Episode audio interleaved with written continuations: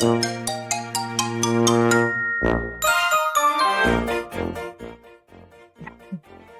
はようございます。えー今日はもう何回目 ?8 回目ぐらいかな。子育て3人ママの2人ごとの8回目 になりまして、えー今日はちょっとね、えーまあ皆さんがね、気にしているって、私はあんま気にしてないんですけど、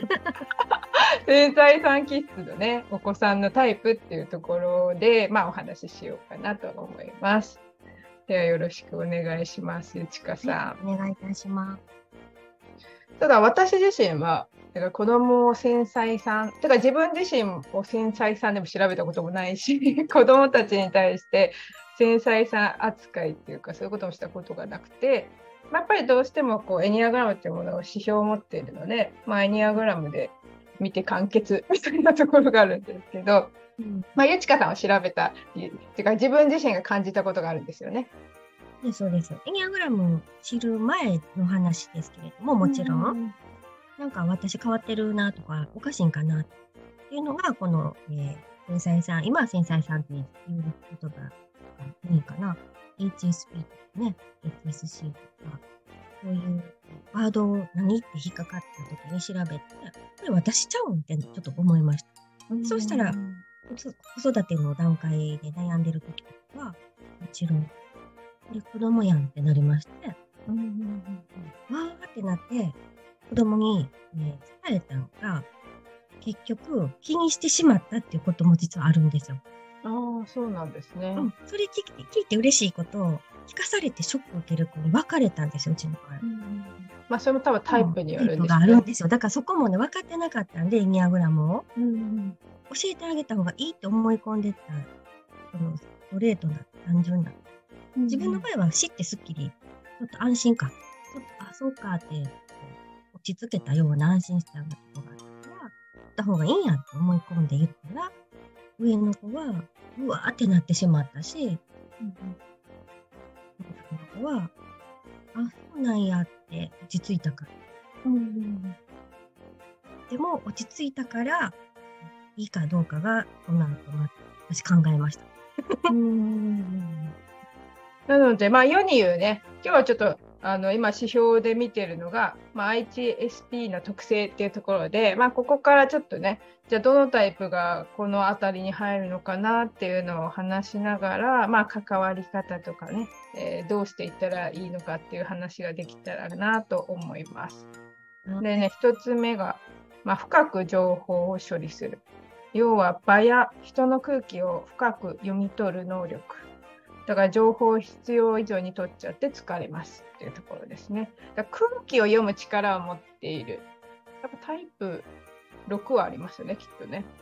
タイプ6あたりは。私ですよね、私ねそうです。ね空気を読む力って言ったらやっぱり剣術家の人たちはあの剣術家の思考のタイプの人たちっていうのはこう全体をこう見る力を持ってるって言われてましてだからその中であの人人を大事にするタイプになってきますのでどうしても多分こう自分の立ち位置はどうしたらいいかとかいろんな情報をこうキャッチしてあの気を使ってしまうっていうのはあるタイプ6はあるんじゃないかなっていう気がしますね。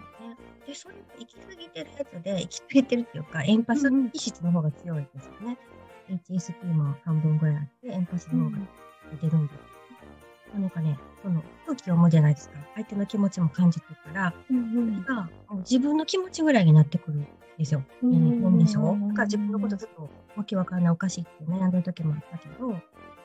まあ、最初はエンパスに行かなくて、HSP っていうところで、なんかでもちょっと違うなって、今はもう、一からエンパス寄りですけど、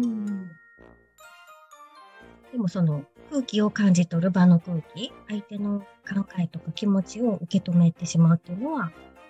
基本なとこですね、きっとね。まあここはだからタイプ6な感じがします。で、過剰な刺激を受けやすい。うーんとこれはなんかいろんなことに敏感よっていうやつですね。そう、デリケート。五感で受ける刺激とか、相手の感情、周りの雰囲気、気候の変化や電波、目に見えないエネルギー、いろんなものに敏感よっていう感じらしいです。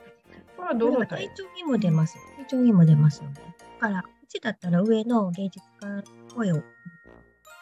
お姉ちゃんもちょっとそんなとこあるかな。なんかこう、感受性強いっていう意味では、うんえー変化とか、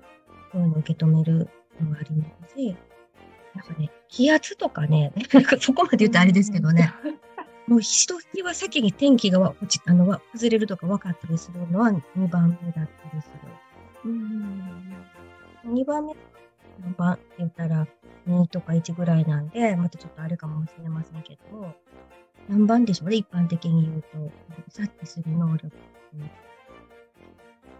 まあだからこれもやっぱり6はありそうだし、では2番っていうのはもともとやっぱり人のお役に立ち、そのあ人に愛されたいっていう、その役に立ちたいっていうかね、お役に立ちたいみたいなのがベースなので、うん。あの感感情をやっぱり組むのも上手ですよね、タイプ2のお子さんっていうのはね。だからなんか、その、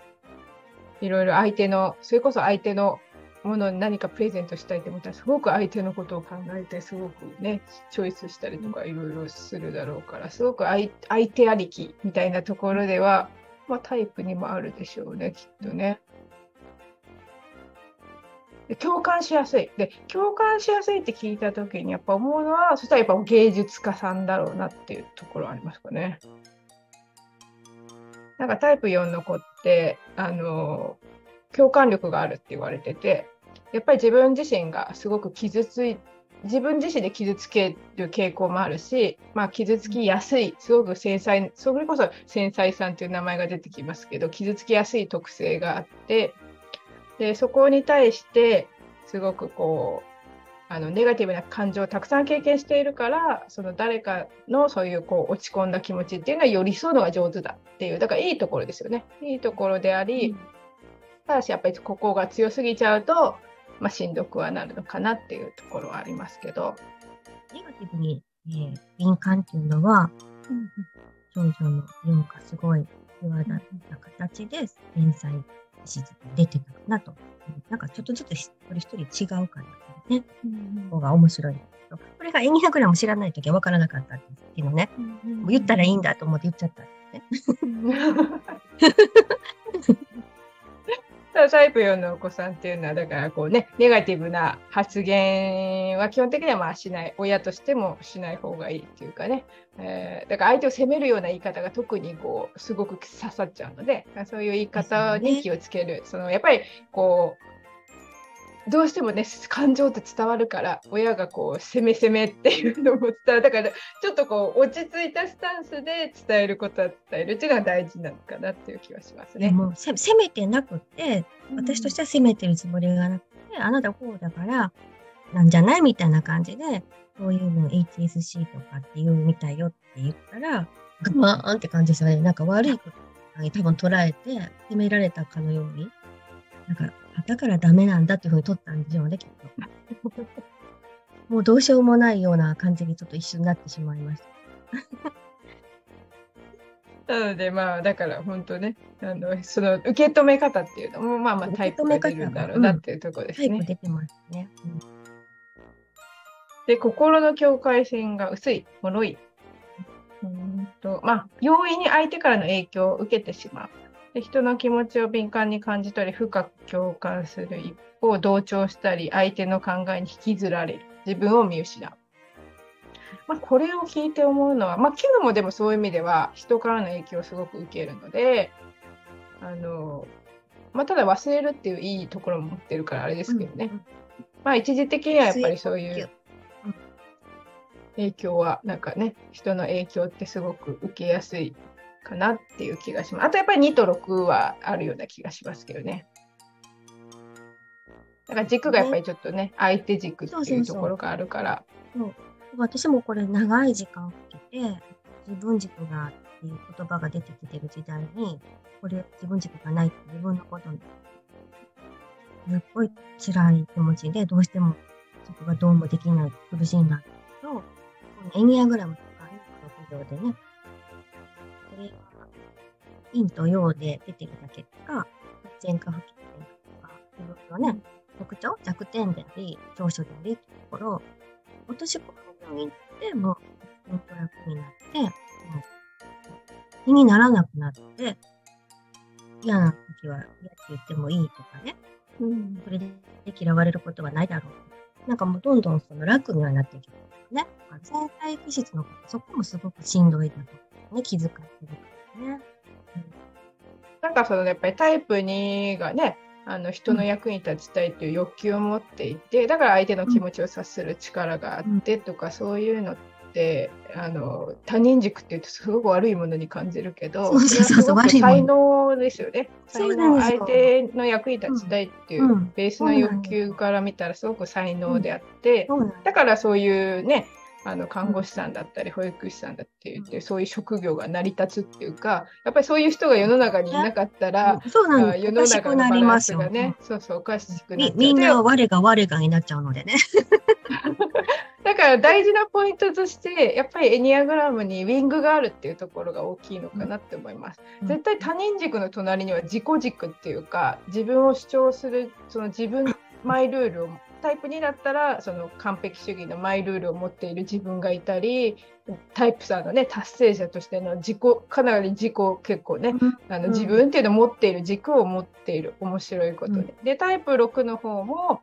すごくタイプ7のねあの行動力があってポジティブにガンガンいける自分自分みたいなところと、まあ、タイプ5のそのうちにこもって自分自分っていうふうにそれも自分ですよね。隣にも自分の軸っていうのをすごく持っていてだからまあ他人軸っていうのも持ってんだけどやっぱり隣には必ずその自分自分っていう軸を持ったタイプが混じってるから。まあ、それだけじゃないっていうかだから良さでもあり、うん、そこ良さでもありそれが時としてそのね、疲れやすかったりとか繊細に感じすぎてしんどくなる。でもそこでやっぱり自分の心はこの酸素あってその良さとして出てる健全な状態としてベストに出てる状態だったら多分こういう繊細さんであれ、うまく機能している。だけどそれがこう不健全な状態に落ちてきた時に繊細さんとしてこうとても傷つきやすくて脆くなっている状態なので、まあ整えりゃいいっていうような気がしてますけどね。ただそのもうもともと繊細で傷つきやすい疲れている状態でじゃあ何をどうしたらいいかわからない状態ですよ。あとはそのエニアグラムで今解説くださったら分かりやすかったけど、私だったら6が基本にある。で、えー、5も持っている。で、その言わ今言われたら、7の方が分かりやすい自分軸ですよね。楽天家で自分の好きなのやるっていうの。私7がないから、じゃあないんだって思うことなく、今だったら、ちょっと5の、ね、観察者、観察者に入ってる時期、時間、みたいなところを知ってたら、なんか、あ、今ちゃんとこれ自分が基準になって暮らしてるっていうのが、積極的なね、自分軸とイメージがあるとしたら、自分自分軸にもこう濃淡というかパターンがあるじゃないですか。でそういうことも知らないと、全くそのエニアグラムの図を知らないと、こんなの自分軸じゃない。逆に責めたりする人もいるかもしれなくて、知ってるから今あの、この5で自分があるってわかるんですけど、こうじゃなかったら、なんか、こうは私多分思えてないかなってうね。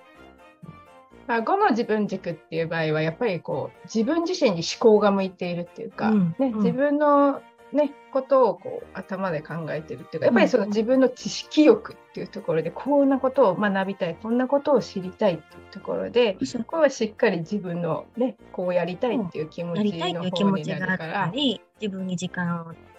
優先的にやりたいことをやってるっていうのも自分軸ですからね。うんその捉え方の感覚すらない状態で書いてあるやつ見て落ち込んだりとかね、やっぱり、うん、それこそ娘に言っちゃってそう落ち込んでましたけど。だから、ちょっとだからその辺は、まあ、タイプあると思いますけど、繊細さんでも細分化されてると思うんですけど、わかりづらくなって、余計に型が細かくなればなるほど決めつけられて、規定に入る。うんなんかじゃないかなって思って、人がね、辛くなっていって、エニアグラム視点を入れていただき、違うかなと思うんです。あ、自分がそうだと思う。うんなのでね、あと最後さ、自己否定が強いか。まあ、自己否定が強いっていうと、やっぱりこう芸術家さんのイメージ。あとタイプにも、人に役に立てなかったことに対して自分を否定するっていうか、その、もう自分なんて価値のない人間って思う傾向があるっていう意味では、まあ、2もやっぱりありえるかなってありえるあと、だから、ごめんなさい。もうあのあと完璧主義の人も自分が完璧主義で整ってる場合はいいんだけど、落ちてくるとすぐ芸術家なので、そういう意味ではやっぱり完璧主義の人も私は繊細さんって思ってる人もいるんじゃないかなっていう気はしますね。だから、うちのそれがまさに次女で、お姉ちゃんに教えて、次女にも教えて、母が違うっていうのはそこなんだけど、一旦落ち着いたんですよ。あどうなんだ、私。みたいな。うーんと、まあ、クールでしょ。そうなんだ。でその後に、今言った状態ですね。ってことは、もうダメだ、みたいな。ダメっていうのは、その、あだあの足りてないみたいな。だからできないみたいな。役に立たないでしょ。もうじゃあ、できることないよね、みたいな感じになって。え、なんか落ち着いてるんだけど、お姉ちゃんとは違う反応だけど、これって終わってしまうんですか？みたいな。その先ないんですか？みたいな。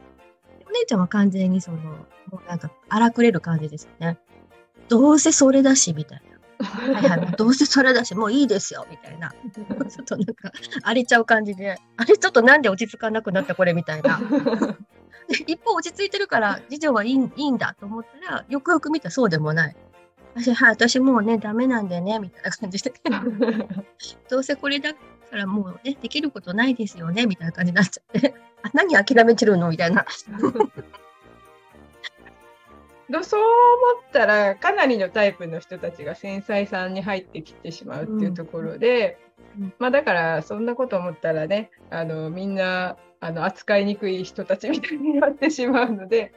だからそれぞれのその良さであり、まあ、性質として大体不健全な時にこういうなんかあの繊細さんに敏感になると思うのでやっぱり自分を整えるっていうのと自分の良さが良さがだから出てる時は健全な状態良さがあの悪く出てる時はまあ不健全な状態というところで、まあ、この辺りで自分の心をちょっと客観的に見て今その自分のどっち側に向いてるのかっていうのをこう気づく。まず気づく。それが最初のステージかなと思います。だから気づいた後にじゃあどうするのっていうところで、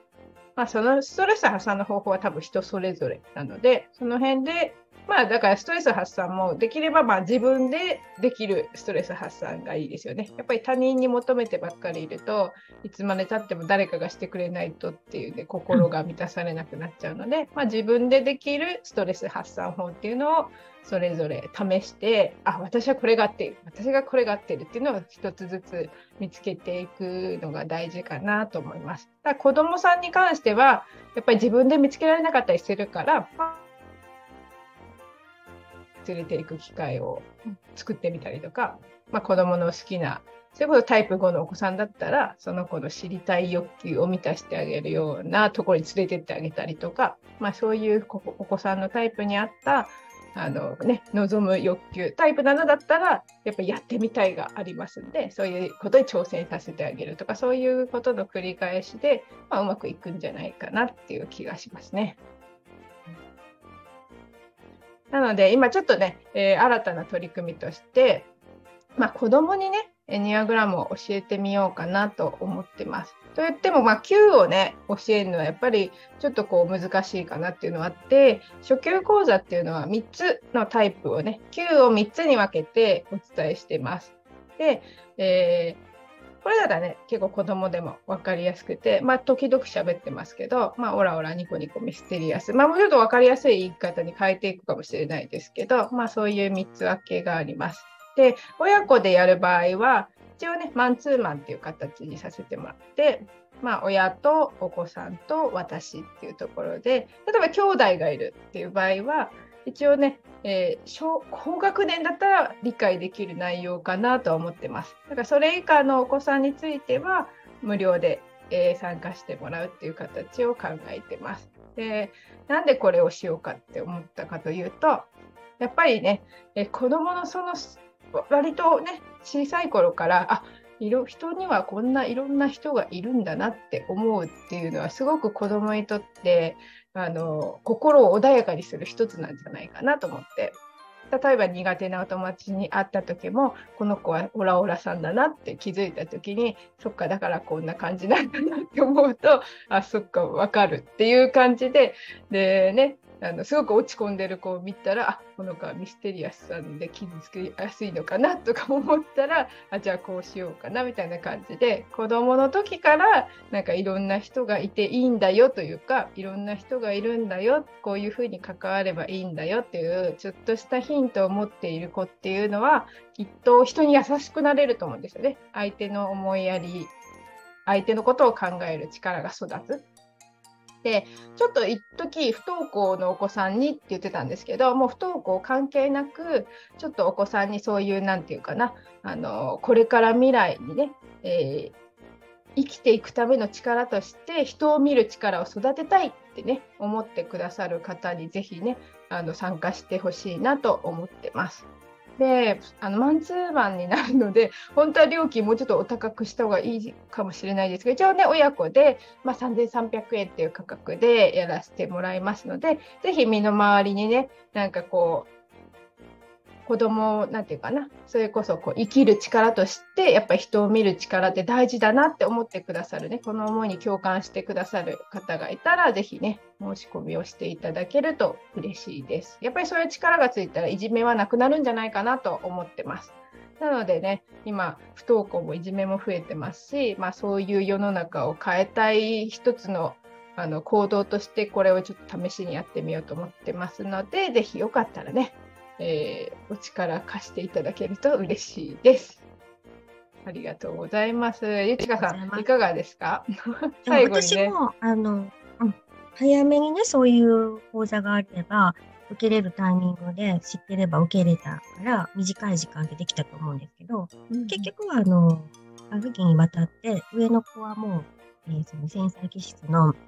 ネガティブな面よりポジティブな面を活用するような成人してるのでね、段階に入ってるんですね。うん、だから HSP って言われたらそうかもしれないけど、この良さを活用できるようになって。で、次女も今そういうふうにこう変調期になっていて、うん、ただ時間がね、何でもかかってるんですよ、やっぱりね。うん、うん、だからそれが講座を使うことによって、一気にこう短縮できるんじゃないかと。なぜかというと、やっぱり先ほどご紹介くださったに敏感じゃない。深く考えるじゃないですか。だから、芸の悪い人とか、落ち込んでる人っていうのに、自分が接した時に、対話とか対面した時に、なんかいらないこと言ったかなとか、うんうん、私が悪かったのかな考えちゃうんですよ。どんどんどんどん。でそしたらね、自分でしたいわけじゃなくても、なんかダメ出し探しみたいな落ち込みが入ってしんどいわけですね。一歩先に知ってれば、冷静に多分何々タイプだからそうやってるんだろうなって思って、まだ落ちないで済むし、自分のことも相手のことも性質として捉えられるので、うん、HSC さんの良さ、ちゃんとこう気づくとか考える。もう健全にポジティブにこの講座を受ければ活用しやすくなるはずかなと。だからもっと早く知ってたらよかった。私もね、買ってみたくとこあります。いいんじゃないかな、すごく。うん。なので、本当これはもうね、あのどんどんそういう体験をしてもらわないと、お子さんがね、変わっていくかっていうのはやっぱりわからないので、うん、ぜひ本当に力を貸していただけると嬉しいです。これがね、後にやっぱり学校に取り入れるっていう可能性を高めてくれるんじゃないかなと思ってますのでね。そうだと思います。だから、そこからこう不登校になるようながある、因子を持っている方、予感している方とか、にちの子の質問なんだからところでエニアグラムを取り入れられると、軽いところで、楽なところで、ポジティブに変換しやすくなる。お安いですしね、二人で受けれて、その価格はお安いですから、試す価値はありますね。あとそのね、やっぱりお子さんのね、あの興味を持って楽しくやってほしいので、うん、事前にちょっと受講前にお子さんの好きな芸能人とかあの好きなキャラクターっていうかアニメとかそういうのをちょっと教えていただく形にします。いいなので、あのぜひねあのまあ、ちょっとあんまりたくさん言われても私もリサーチが大変なので、あの3、4人だけ。3、4人。それはあれですか？キャラが一つのストーリーっていうか、テーマじゃなくても飛んでてもいいんですか？このまだ全然いいです。あのその子がやっぱりその人を知りたいって、うん、あのこの人のタイプだったら知りたいって思う子だったらやっぱりどの子でもやっぱりあの興味を持ってくれるんじゃないかなっていうところで。大事なんですよね。知らない人例えに出されてもやっぱりわかんないんですけど、知ってる大好きなキャラ、馴染みのあるすごいストンと入れますか？全然、まあ、あくまでも、ね、ネット上で拾ってくる情報なので必ずその、ね、タイプを分析できるかというとちょっと難しいところがあるかもしれないですけどやっぱり一緒にその子とそのタイプを考える考えるってこと、ね、お伝えしたタイプの中で考える。やっぱりどうしても世代間ギャップがあるので やっぱりお子さんの好きなものに照らし合わせないと、えー、 SMAP つっても伝わらないと思うので今回こういうね形にしようと思ってます。なのでね楽しくあの人間観察を親子でしたいっていう人にね、ぜひやってほしいな。あと、親子のね、会話を増やしたいっていう思いもあります。うん。共通ができる、共通項がある。違います。まあ、それこそあの旦那さんも一緒に学んでほしいとかいうのであればあの追加料金1人いくらみたいな感じであの対応しますのでねぜひ家族で受けたいとかもう喜んで、えー、やりますのでぜひよかったらお問い合わせください。では今日はねこの辺で終わりにしようと思います。ではご視聴くださり、ありがとうございました。終わりにします。